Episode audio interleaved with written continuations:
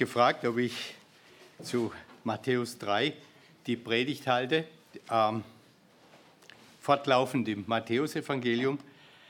Ich möchte Kapitel 3, Vers 1 bis 12 lesen und ihr könnt es dann mitlesen, wenn es der Manuel an die Wand wirft. Zu der Zeit, zu welcher Zeit eigentlich, kommen wir nachher drauf, kam Johannes der Täufer und predigte in der Wüste von Judäa und sprach, tut Buße, denn das Himmelreich ist nahe herbeigekommen. Denn dieser ist's, von dem der Prophet Jesaja gesprochen hat. Jesaja 40, Vers 3. Es ist eine Stimme eines Predigers in der Wüste. Bereitet dem Herrn den Weg und macht eben seine Steige.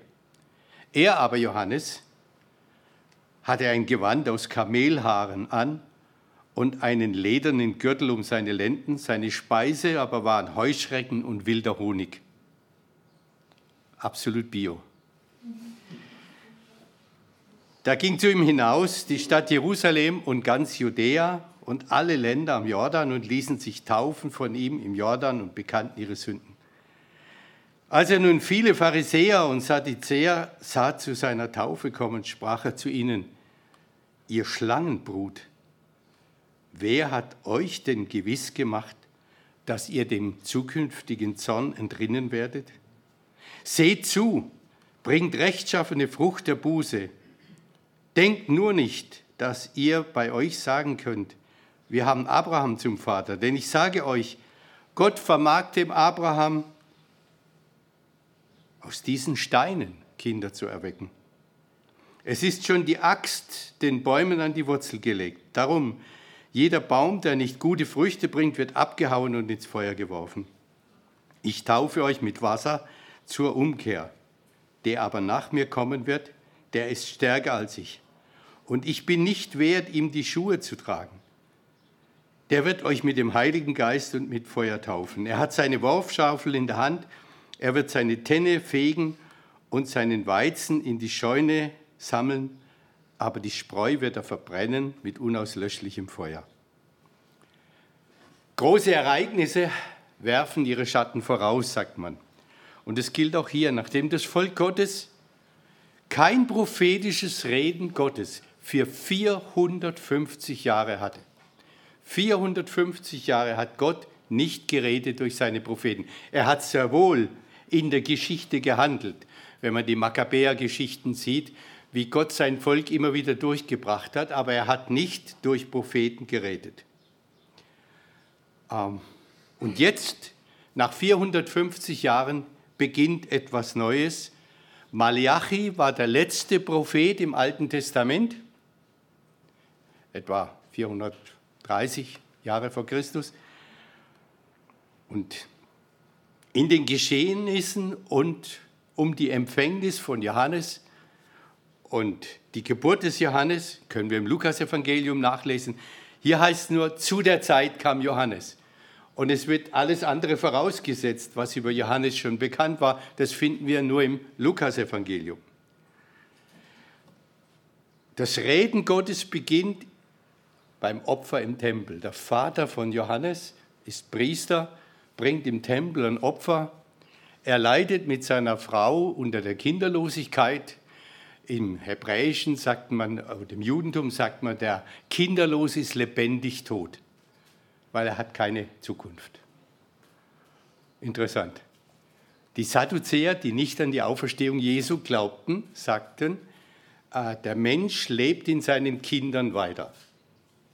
Deswegen war es immens wichtig, für das Judentum Kinder zu bekommen. Und es gab sogar eine Heiratspflicht für jeden gesunden jungen Mann und jede gesunde junge Frau im Judentum, damit das Volk erhalten bleibt.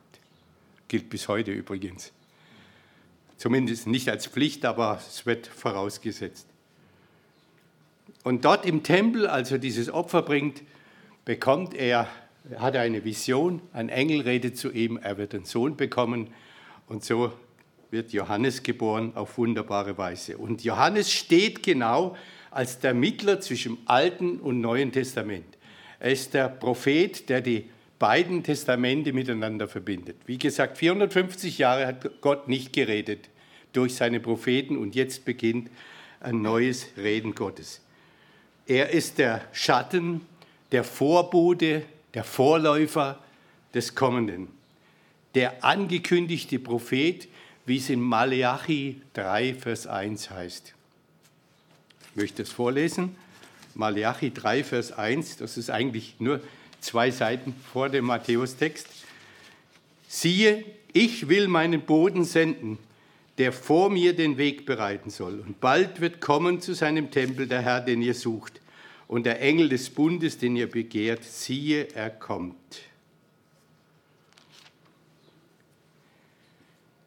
Geschichtliche Einordnung. Ich finde es so faszinierend, wenn wir das, Johannes, äh, das Lukas-Evangelium aufschlagen, Kapitel 3, Vers 1, da wird, da holt Lukas aus und spricht von der Geschichte, nämlich im 15. Jahr der Herrschaft des Kaisers Tiberius, als Pontius Pilatus Statthalter in Judäa war und Herodes Landesfürst in Galiläa und sein Bruder Landesfürst in Iturea, als Hamas und Kaiphas hohe Priester waren. Da beginnt das Reden Gottes. Und damit macht das Neue Testament, und das ist Lukas sehr wichtig, deutlich, Gott handelt im Raum der Geschichte.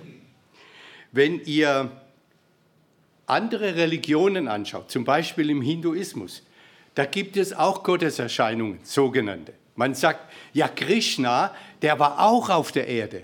Und Krishna, der hat als Hirtenjunge den Hirtenmädchen vorgespielt auf seiner Laute und sie waren ganz entzückt. Und dann fragt man, ja, und wann ist das geschehen? Ja, das wissen wir nicht. Es wird erzählt.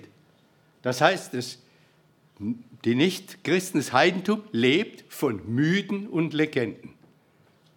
Die Bibel sagt, nein, es geht nicht um Mythen und Legenden. Nein, Gott hat im Raum der Geschichte gehandelt. Im Raum der Geschichte. Und ganz genau, ja, wann war das? Wann hat Tiberius regiert? Im Jahre 11 oder 12 nach Christus war er Mitregent bei seinem Adoptivvater Augustus und nach dem Tod von Augustus 14 nach Christus wurde er der zweite römische Kaiser. Ja? Und jetzt können wir genau nachverfolgen, ungefähr das Jahr 28 nach Christi und nach unserer Zeitrechnung tritt Johannes der Täufer auf. Herodes Stimmt auch ganz genau. Herodes hatte drei Söhne, die er eingesetzt hat. Drei Söhne hat er vorher schon umgebracht. Den ältesten fünf Tage vor seinem Tod. Er hatte immer Angst, dass einer ihm seinen Rang streitig macht. So hat er zwei seiner Söhne, seine Lieblingsfrau unter neun oder zehn Frauen und den ältesten Sohn umgebracht. Und als er auf dem Sterbebett lag, hat er seinen Soldaten befohlen, 1500 führende Männer aus den führenden israelischen jüdischen Familien Jerusalem zu verhaften und im Stadion einzusperren. Und wenn er dann stirbt, dann sollten sie die alle 1500 umbringen, damit in Jerusalem geweint wird bei seinem Tod. Denn wenn er gestorben wäre, hätte niemand geweint. Da hätten alle geklatscht. Aber wenn 1500 Familienväter sterben, dann weint die ganze Stadt. Also in diese Zeit kommt Johannes der Täufer. Und die drei Söhne, die waren nicht besser. Der eine war so schlimm, dass sogar die Römer ihn abgesetzt haben und dafür einen Statthalter eingesetzt. Der zweite Sohn, da kommen wir nachher drauf. Und der dritte Sohn, ja. Jetzt sagt man, ja, und hohe Priester, Hannas, stimmt das? Es stimmt und stimmt nicht. Äh, in den 60 Jahren, seit die Römer in Jerusalem waren, gab es 28 verschiedene hohe Priester, meistens eingesetzt mit der Zustimmung Roms, denn sie haben mit den hohen Priestern zusammengearbeitet. War für beide ein großer Vorteil. Man konnte beide ziemlich viel Geld verdienen. Hannas war 7 bis 14 nach Christus im Amt. Er war also nicht mehr offiziell im Amt, als Johannes aufgetreten ist, aber er hat dafür gesorgt, dass vier seiner Söhne und dann sein Schwiegersohn Kaiphas auch Hohepriester wurden und er blieb immer die graue Eminenz im Hintergrund. Ohne ihn lief sozusagen nichts. Also stimmt's genau, was Lukas berichtet, als Hannas und Kaiphas Hohepriester gab. Okay. Der Vorläufer des Kommenden. Gehen wir in den Text rein. In Johannes erfüllt sich die Schrift. Zu der Zeit kam Johannes und predigte in der Wüste, bereitet dem Herrn den Weg, macht eine ebene Bahn für unseren Gott. Und hier erfüllt sich genau, was der Prophet Jesaja, Kapitel 40, vorausgesagt hat. Kapitel 40, Vers 3. Es spricht eine Stimme in der Wüste, bereitet dem Herrn den Weg. Macht in der Steppe eine ebene Bahn unserem Gott. Alle Täler sollen erhöht werden und die Berge und Hügel sollen erniedrigt werden. Und was ihn uneben ist, soll gerade und was hügelig ist, soll eben werden. Denn die Herrlichkeit des Herrn soll offenbart werden. Und alles Fleisch miteinander wird es sehen, denn des Herrn Mund hat's geredet. Es spricht eine Stimme, predige. Und ich sprach, was soll ich predigen? Alles Fleisch ist Gras. Und all seine Güte ist wie eine Blume auf dem Feld. Das Gras verdorrt, die Blume verwelkt, denn der Atem des Herrn bläst da rein. Ja, Gras ist das Volk. Wenn ein orientalischer Herrscher ein Gebiet besuchen wollte, dann hat er seine Boten vorausgeschickt, die die Leute aufforderten, das Kommen des Herrschers vorzubereiten. Das bedeutet konkret, die Straßen sauber machen, den Müll wegräumen, das Unkraut entfernen. Denn in vielen Ländern hat man einfach das, die Reste aus dem Fenster geschmissen, wie in Europa auch im Mittelalter. Und dann hatten die Leute halt sich irgendwie einen Weg gebahnt und auf der Seite bei den Häusern hat sich der Unrat gehäuft. Ähm, die Leute gingen also einfach drumherum und so begann sich der Schmutz auf der Straße zusammen und so weiter. Wenn jetzt der Herrscher kam, dann war das der Befehl, alles wegräumen, sauber machen, damit er ja nicht erschreckt wird beim Anblick der Stadt. Vor diesem Hintergrund ist Jesaja 40 zu verstehen. Der Bote hat den Auftrag, den Weg des Kommenden vorzubereiten, indem er das Volk aufruft, sich innerlich auf die Ankunft des Kommenden einzustellen und auch äußerlich den Weg zu bereiten. Es geht ja nicht um irgendeine politische Größe, um irgendein gekröntes Haupt, um irgendeinen weltlichen Herrscher, sondern es kommt das ewige, unvergängliche Wort Gottes in menschlicher Gestalt. Ist das nicht gewaltig? Das ewige, gültige Wort Gottes kommt in menschlicher Gestalt. Die Ewigkeit bricht herein in die Vergänglichkeit. Gott wird Mensch. Das ist die gewaltige Botschaft, die wir im christlichen Glauben haben. Unerreichbar von irgendetwas. Gott wird Mensch offenbart sich in menschlicher Gestalt. Der ewige Gott, den kein Mensch gesehen hat, ja sehen kann. Im Alten Testament heißt, niemand kann überleben, der Gott sieht. Die Gegenwart Gottes ist so unerträglich, das hält kein Mensch aus. Dieser ewige Gott macht sich klein, macht sich zum Mensch. Gott bereitet sein Kommen auf diese Erde vor. Unvorstellbar, selbst für Johannes. Aber er wusste, er wusste, in ihm erfüllt sich die Schrift. Er ist diese Stimme des Predigers in der Wüste. Ewigkeit in die Zeit breche hell herein, dass uns werde klein, das Kleine und das Große groß erscheine, haben früher die Alten gedichtet. Es gibt ein nettes Beispiel, als Königin Elisabeth ist ja noch nicht so allzu lange her, dass sie verstorben ist, nach 70 Jahren Regierung. Als sie in der Westminster Abbey gekrönt werden sollte, also vor 72 Jahren, saßen alle Gäste schon auf ihren Plätzen in den Bänken, alles in tollster Kleidung, die gekrönten Häupter aus ganz Europa. Und da kam auf einmal nochmal ein Reinigungstrupp mit Staubsaugern um den roten Läufer richtig nochmal sauber zu machen und von den letzten Schmutzresten zu befreien, damit die junge Königin wirklich auf dem sauberen roten Läufer daherkommt. So geht es Johannes darum, dass die Menschen ihr Herz bereiten, sich vorbereiten, sich auf den Kommenden einstellen. Das ist seine Botschaft. Ich bin nichts, ich bin nur eine Stimme in der Wüste. Der zweite Gedanke eben nochmal nach Maleachi 3. Ich lese den Vers 1 nochmal und dann den Vers 23.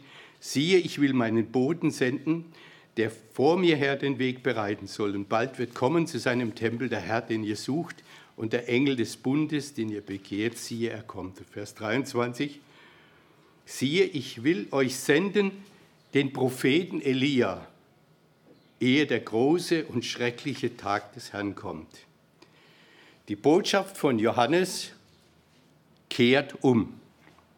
Buße, wie es Luther und wie es die alten Übersetzungen äh, oft haben, das ist für uns oft missverständlich. Buße hat für uns was mit Abbüßen. Ja? Bußgeld, sagt man, wenn man bei Rot über die Ampel gefahren ist oder 10 oder 15 Kilometer zu schnell, dann bekommt man einen Bußbescheid und muss ein Bußgeld bezahlen. Kennt ihr doch, oder? Den Begriff? Also wir Bußen hängt bei uns immer was mit irgendwas ableisten, Schuld abzahlen. da bin ich noch irgendwas schuldig. Aber das eigentliche Wort, was da steht, ist Metanoid, äh, Umkehr. Kehrt um, verändert euer Denken. Beginnt euch neu auszurichten. Das ist eigentlich der Gedanke dahinter. Also er ruft zur Umkehr, zur Erneuerung des Denkens und aus der Erneuerung des Denkens eine Erneuerung des Lebens, des Lebensstils auf.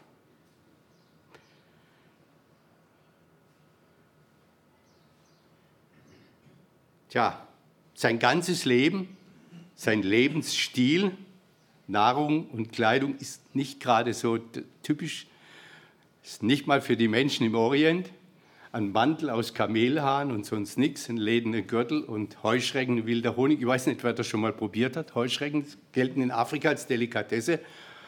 Ähm, wenn die Heuschreckenschwärme kommen, werden äh, große Töpfe mit Öl aufgestellt, erhitzt und dann fangt man die Heuschrecken und wirft sie rein, frittiert sie und dann sollen sie besser schmecken als Pommes. Appetit? Okay, ja, in der EU ist es jetzt, äh, wird es jetzt okay, dass man äh, Insekten essen darf und wundert euch dann nicht bei McDonald's, wo immer das Billigste verarbeitet wird, dass dann, äh, ich will nicht kritisieren, äh, bei amerikanischen Delikatessenläden, ähm, aber ich rechne damit, dass in nächster Zeit Insektenmehl mit in die Burgers eingearbeitet wird. Das ist ein bisschen billiger als Rindfleisch. Okay, also Johannes ist da schon der Zeit weit voraus. Warum ist der so schräg aufgetreten? Was war das Besondere? Und offensichtlich ist das durch alle Mund gegangen und die Leute sind einfach rausgegangen, um diese sonderbare Gestalt zu sehen. Neugier ist schon immer das, was die Menschen angetrieben hat. Ich glaube, die sind nicht alle wegen der Botschaft rausgegangen. Die wollten einfach diesen schrägen Vogel sehen und was der ist. Aber dieser Mantel aus Kamelhahn, der lederne Gürtel, ist ja ein Anklang an den großen Propheten des Alten Testaments, Elia, der auch nur einen rauen Mantel getragen hat und der diese Botschaft kehrt um, nicht? Das war, das war eigentlich sein Lebensauftrag. Das Volk zu der damaligen Zeit war massiv verführt. Die Königin Isabel stammte aus, dem, aus, aus Sidon und in, ihrem, in ihrer Familie, im Elternhaus, wurde Baal und Astarte, die Fruchtbarkeitsgott und die Fruchtbarkeitsgöttin, verehrt. Und sie hat diesen missionarischen Auftrag gesehen durch die Heirat mit Ahab, diesen, äh, diesen Fruchtbarkeitskult in Israel einzuführen. Und die, die dagegen waren, die Propheten Gottes, die hat sie umbringen lassen. Sie wollte, und dann hat Elia das Volk auf den Kamel gerufen. Er hat zwei, kennt wahrscheinlich die meisten von euch die Geschichte, er hat zwei Opferstätten aufbauen lassen, die ganzen Baalspriester. So, jetzt ruft euren Baal an. Baal war ja der Gott, der für den Regen zuständig war. Und das hatte jahrelang nicht mehr geregnet, alles war vertrocknet. So, jetzt baut euch ein Altar auf, ruft zu eurem Gott, äh, dass er Regen sendet. Und er hat auch ein Altar aufgebaut. Und sie haben dann den ganzen Tag gerufen, die haben sich geritzt mit Messern, bis das Blut geflossen ist, aber es ist nichts geschehen. Dann hat er ein Altar aufgebaut, hat einen Stier drauf verbrannt, dann hat er draufgelegt und dann hat er gesagt, so jetzt geht runter ans Meer und holt Wasser und schöpft Wasser drauf, bis auch der Graben um den Altar voll ist mit Wasser. Und dann hat er zu Gott gebetet und Gott hat Feuer vom Himmel fallen lassen und das Wasser, sogar das Wasser wurde verbrannt. Und er rief das Volk aus, so jetzt entscheidet euch, wem wollt ihr, ist Baal Gott, dann folgt ihm nach. Aber ist unser Gott, der Schöpfer Gott, wirklich euer Gott, dann folgt ihm nach und lasst diesen ganzen Mist. Ja, und in dieser Tradition tritt jetzt Johannes der Täufer auf, kehrt um. Das Volk damals war verführt. Auf der einen Seite hatten die Griechen versucht, ihre Kultur in Israel durchzuführen. Zwei Jahrhunderte vorher, in der Makkabäerzeit, haben die Griechen im Tempel Schweine geopfert, um die Juden abzuschrecken. Und dann haben sie gesagt, ihr müsst die griechische Kultur übernehmen, modern sein. Die Römer haben ihres beigetragen und das Volk war ziemlich verwirrt. Jetzt tritt er auf und sagt, bereitet euch darauf vor, dass Gott jetzt in einer besonderen Weise reden wird. Und dann kommen die Volksgruppen. Interessant, wenn ihr die Parallele im Lukasevangelium lest, kommen die verschiedenen Volksgruppen zu Johannes und sagen, ja, wie sollen wir umkehren? Was sollen wir denn machen? Wie soll denn Umkehr aussehen? Was müssen wir tun, um uns auf das Kommen des Messias vorzubereiten? Interessant ist, das Volk kommt und hier bei Matthäus die Oberen, auf die kommen wir nachher noch zu sprechen. Und selbst die Zöllner kommen, die Gauner, die verachtet waren in Israel, und die Soldaten, die bekannt waren für ihre Gewalttätigkeit. Ja, was sollen wir jetzt machen, sagen die Zöllner. Was sollen wir jetzt machen, sagen die Soldaten. Wir würden sagen, na klar, Zivildienst. Keine Uniform anziehen. Ein Christ trägt keine Uniform. Wer heute noch Uniform trägt, kann kein Christ sein. Ich bin in der Zeit so aufgewachsen und ich bin stolz, dass ich der Erste in der Familie war, vier Generationen, der nie eine Uniform getragen hat. Mein Vater, Großvater, Urgroßvater und alle im Krieg in Frankreich haben alle überlebt, sonst gäbe es mich ja nicht, logischerweise. Aber ist das die Botschaft von Johannes? Radikale Umkehr, neuer Lebensstil? Nein, er sagt was ganz anderes. Ist euch das aufgefallen? Jetzt müssen wir doch im Lukas ein bisschen nachlesen. Ähm, ab Vers 10, Lukas 3, ab Vers 10. Die Menge fragte ihn, was sollen wir tun? Er aber antwortete, Wer zwei Hemden hat, der gebe dem, der keins hat. Und wer zu essen hat, tue ebenso. Das ist ja auch einfach, oder? Teilen, andere teilhaben lassen an dem, was einem selber geschenkt ist. Das ist doch einfach. Nee, es ist nicht einfach. Wenn das Herz nicht verändert ist, macht das keiner von sich aus. Glaubt es mir? Und dann kamen die Zöllner und sagten, um sich taufen zu lassen und sprachen, Meister, was sollen wir tun? Ja? Die waren korrupt, das waren Gauner, die haben betrogen. Und er sagt, wir würden sagen, na, aufhören, neuer Beruf, neuer Job, das geht doch gar nicht. Was war die Antwort von Johannes? Fordert nicht mehr, als euch vorgeschrieben ist. Jetzt keine Korruption, seid korrekt. Nur so funktioniert ein Staat. Und dann kommen die Soldaten und fragten ihn, ja, was sollen wir tun? Was würden wir sagen? Uniform ausziehen, Zivildienst machen, geht gar nicht, Christ in Uniform? Die Antwort von Johannes, tut niemand Gewalt oder Unrecht und lasst euch an eurem Sold genügen.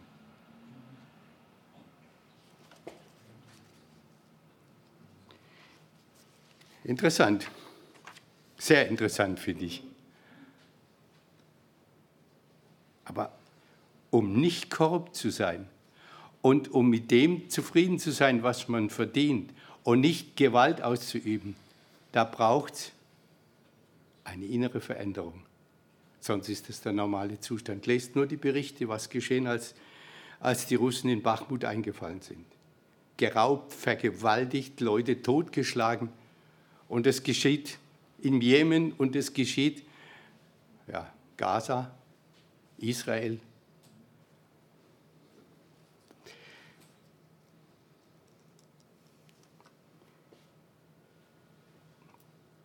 Die Menschen spüren, wie schnell man als Mensch scheitert, wie schnell man Unrecht tut, wie schnell man zum Bösen neigt. Eben zum Betrug, zur Unterdrückung, zur Ausbeutung von Schwächeren. Und so schnell wird der Mensch zum Wolf des Menschen. Das ist ein lateinisches Buchwort. Homo homini lupus est. Der Mensch ist des Menschen Wolf. Das haben die Lateiner, die Römer aus ihrer Geschichte gelernt. So schnell wird der Mensch zum Wolf, wenn es um den eigenen Vorteil geht. Es sind nicht nur die Großen und die Mächtigen, die zu Korruption neigen. Auch der Arme beutet den noch Ärmeren aus, wenn er die Möglichkeit hat dazu. Und Johannes hat für jeden ein Wort. Wir merken, es geht nicht um eine radikale Aufforderung, Zöllner gibt deinen Beruf auf, Soldat hör auf. Man kann nicht Jünger Jesus sein und so einen Beruf ausüben. Nein, nein. Nichts von alledem. Johannes ruft zur ethischen Erneuerung auf, zur Erneuerung des Lebens.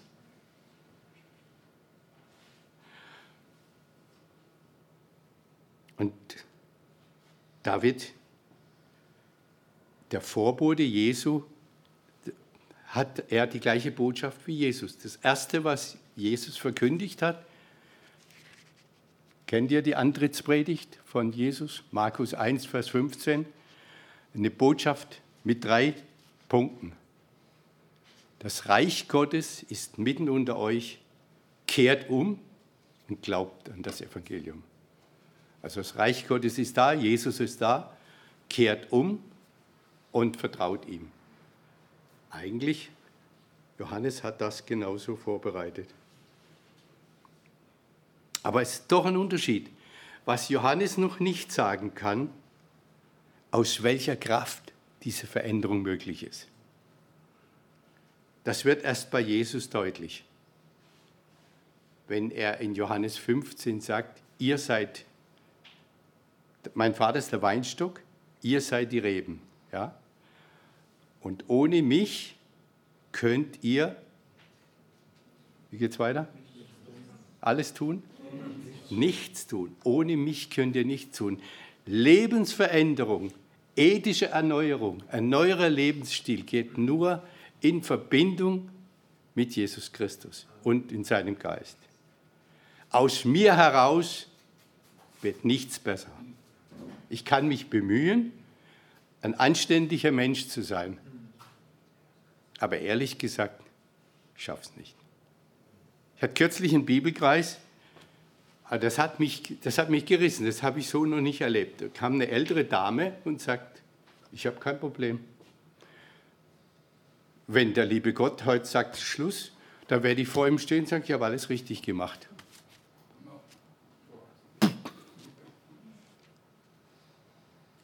Und dann habe ich gesagt, ja, dann wäre Jesus eigentlich umsonst gestorben. Wenn wir alles richtig machen können, wollen wir uns nur am Riemen reißen, dann wäre Jesus eigentlich umsonst gestorben, oder? Ah, da müssen Sie noch ein bisschen, da müssen wir noch mal drüber reden, hat sie gemeint. Das werde ich morgen machen. Ah. Was Johannes noch nicht sagen kann, aus welcher Kraft Veränderung möglich ist. Eben Johannes 15, ohne mich könnt ihr nichts tun. Und mit dem Bild vom Weinstock erklärt er, wie Veränderung möglich ist, eben nur durch die enge Lebensverbindung mit ihm. Aber dann ist eine Gruppe da, die kommt nicht gut weg. Ist euch das aufgefallen? Ich meine, so eine Predigt habt ihr, glaube ich, hier noch nicht gehört. Ihr Schlangenbrut. Das Saal wäre schnell leer, wenn hier jemand auftreten würde und sagen, ihr Schlangenbrut. Was fällt euch eigentlich ein, herzukommen? Was, was glaubt ihr denn, wer ihr seid? Das ist sehr deutlich, ja? Aber das waren doch die Anständigen, die Korrekten, die Guten, die sich über alle Kritik erhaben dünken, die sich über die primitiven kleinen Leute erhoben. Verflucht sei das, Gesetz, äh, das Volk, das das Gesetz nicht kennt. War eine äh, Redewendung unter den Pharisäern. Verflucht sei das Volk, das das Gesetz nicht kennt. Wir kennen das Gesetz. Wir halten das Gesetz. Und wenn wir am Markt Kümmel kaufen und Pfeffer, da nehmen wir 10% davon weg auf die Seite, weil vielleicht hat der Verkäufer seine Opfer nicht gebracht. So korrekt waren sie, dass sie sogar das Gewürz noch verzehntet haben. An ihnen war nichts auszusetzen, sie waren perfekt. Aber die Botschaft, die Sie von Johannes hören, klingt ziemlich anders. Ihnen muss er sagen, dass es keine Hoffnung für sie gibt. Das Gericht Gottes über sie hereinbrechen wird. Es gibt keine Sicherheit in der Abrahamskindschaft, auf die sie sich berufen. Auch nicht in der Volkszugehörigkeit. Genauso wenig gibt es eine Sicherheit in der Taufe oder in der Kirchen- oder Konfessionszugehörigkeit. Ich bin eh christlich. Ich bin eh katholisch. Wie oft habe ich das schon gehört? Ich bin eh katholisch. Ja und? Was soll das heißen? Ich bin eh katholisch? Ich bin eh christlich? Wir leben im christlichen Abendland. Macht uns das zu Christen? Wenn ich in einer Garage geboren werde, bin ich deswegen ein Auto?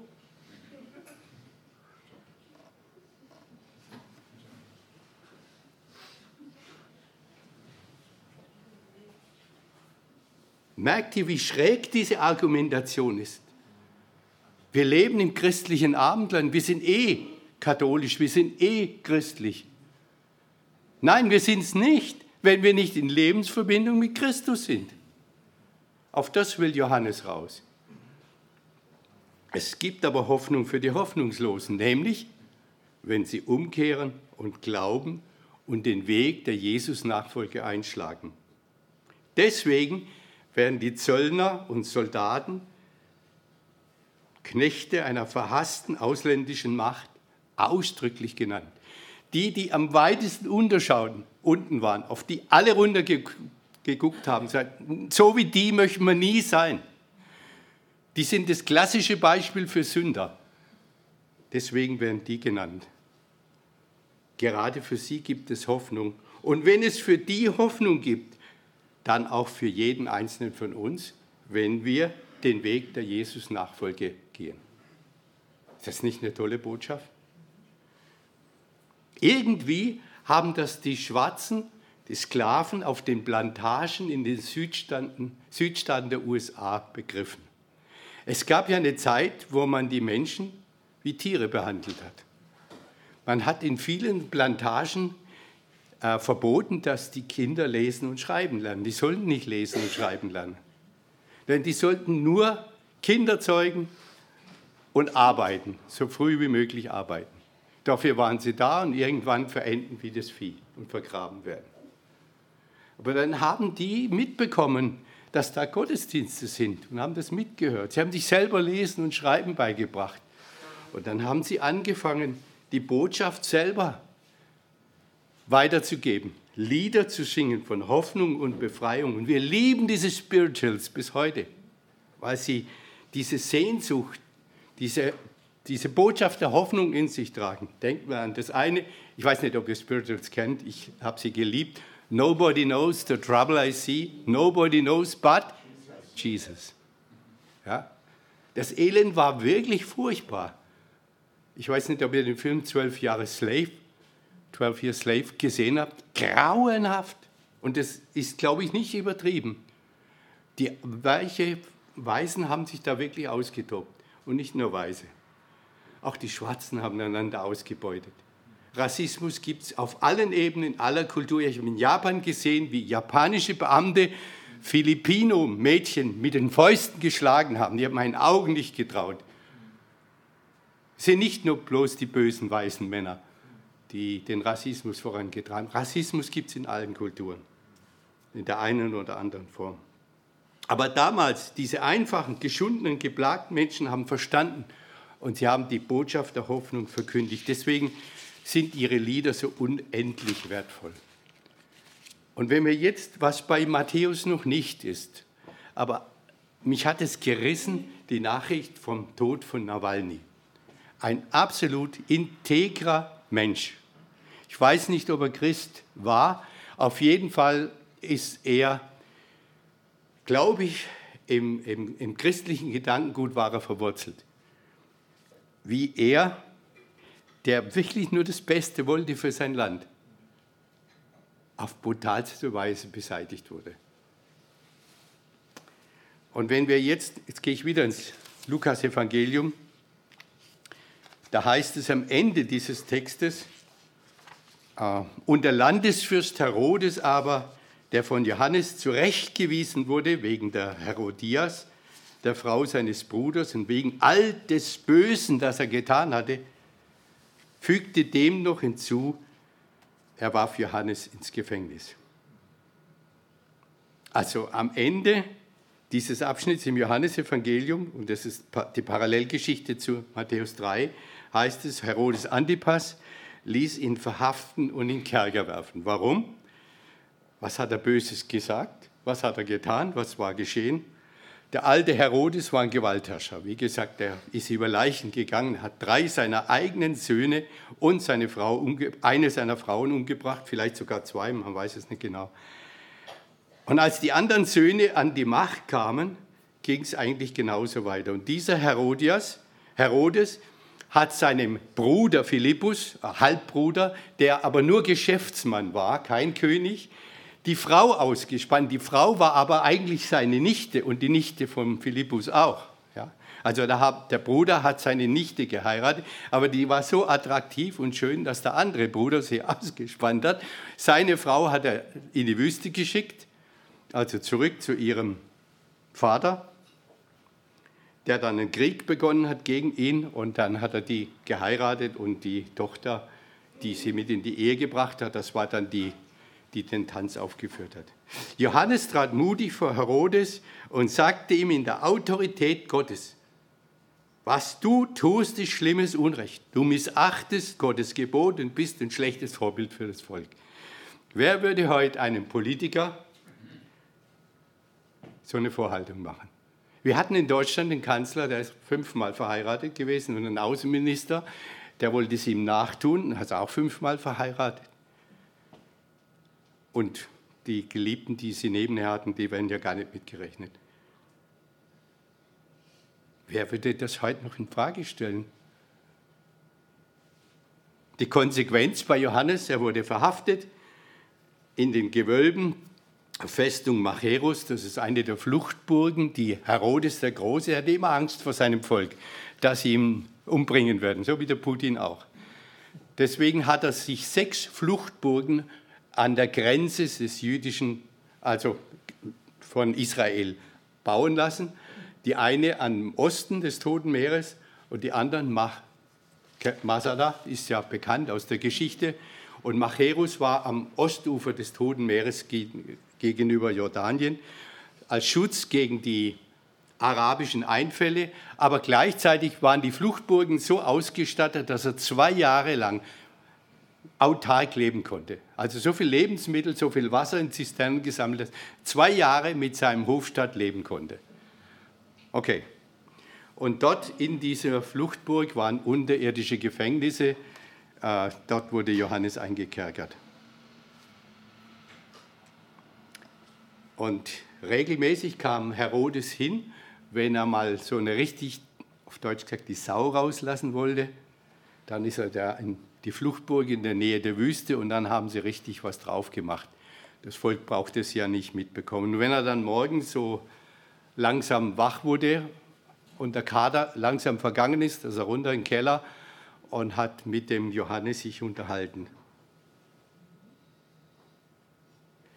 Und die Herodias, der hat es gar nicht gefallen. Die hat gedacht, wenn das so weitergeht, vielleicht macht er noch die Entscheidung rückgängig und ich bin keine Königin mehr. Das geht gar nicht, da müssen wir was dagegen tun. Frauen sind ja viel schlauer als Männer und sie hat es eingefädelt, sie hat ihre Tochter, da gibt es ja auch äh, Musikstücke darüber, einen erotischen Tanz hinlegen lassen, dass der Herodes total platt war und seine Leute auch in seinem Suff und seiner Plattheit verspricht er, ach, das halbe Königreich kannst du haben, wenn du willst. Und die geht zu ihrer Mutter und sagt, Mutter, was soll ich? Ja, ihr kennt die Geschichte. So starb der größte aller Propheten, der Mann auf der Schwelle der Zeiten. Ein elender Tod in einem verlassenen Kerker, völlig unschuldig, ohne Gerichtsurteil, Opfer von Machtgier, Angst und Angst vor Machtverlust. Wie wahr, wie oft wiederholt sich Geschichte. Aber gerade dadurch wurde er auch wieder zum Vorläufer des Kommenden. Wie er mit seiner Botschaft Jesus ankündigte und seinen Weg bereitete, so wird er auch mit seinem Leiden und Ausgestoßensein Botschafter. Ebenso wird es dem Kommenden gehen. Auch er würde gefangen genommen, zu Unrecht beschuldigt, verspottet, geschlagen, gefoltert und am Ende unschuldig zum Tod verurteilt. Von Pilatus aus Angst vor Machtverlust und auf grausamste und bestialische Weise, und das war die Kreuzigung, hingerichtet. Johannes, der Vorläufer des Kommenden, wir hören von seiner wunderbaren Geburt im Lukasevangelium, über sein Leben, seine Botschaft, sein Leiden und sein Lebensende. In all dem wurde er zum Hinweis auf das ewige Wort Gottes, das in Jesus Menschengestalt annahm. Können wir uns von ihm ermutigen lassen, durch unser Leben ein Hinweis zu sein auf den, der wirkliche Antwort gibt auf die tiefsten Nöte des Menschen, auf die tiefsten Fragen der Menschheit, der Menschen um uns herum? Können wir uns für ihn ermutigen lassen zu einem Leben in unserem in unseren Familien, in unserem Umfeld, in dem wir sind, in unserem Arbeitsplatz, zu einem Leben, das vom Heilshandeln Gottes zeugt, von der Hoffnung, die er allein schenken kann.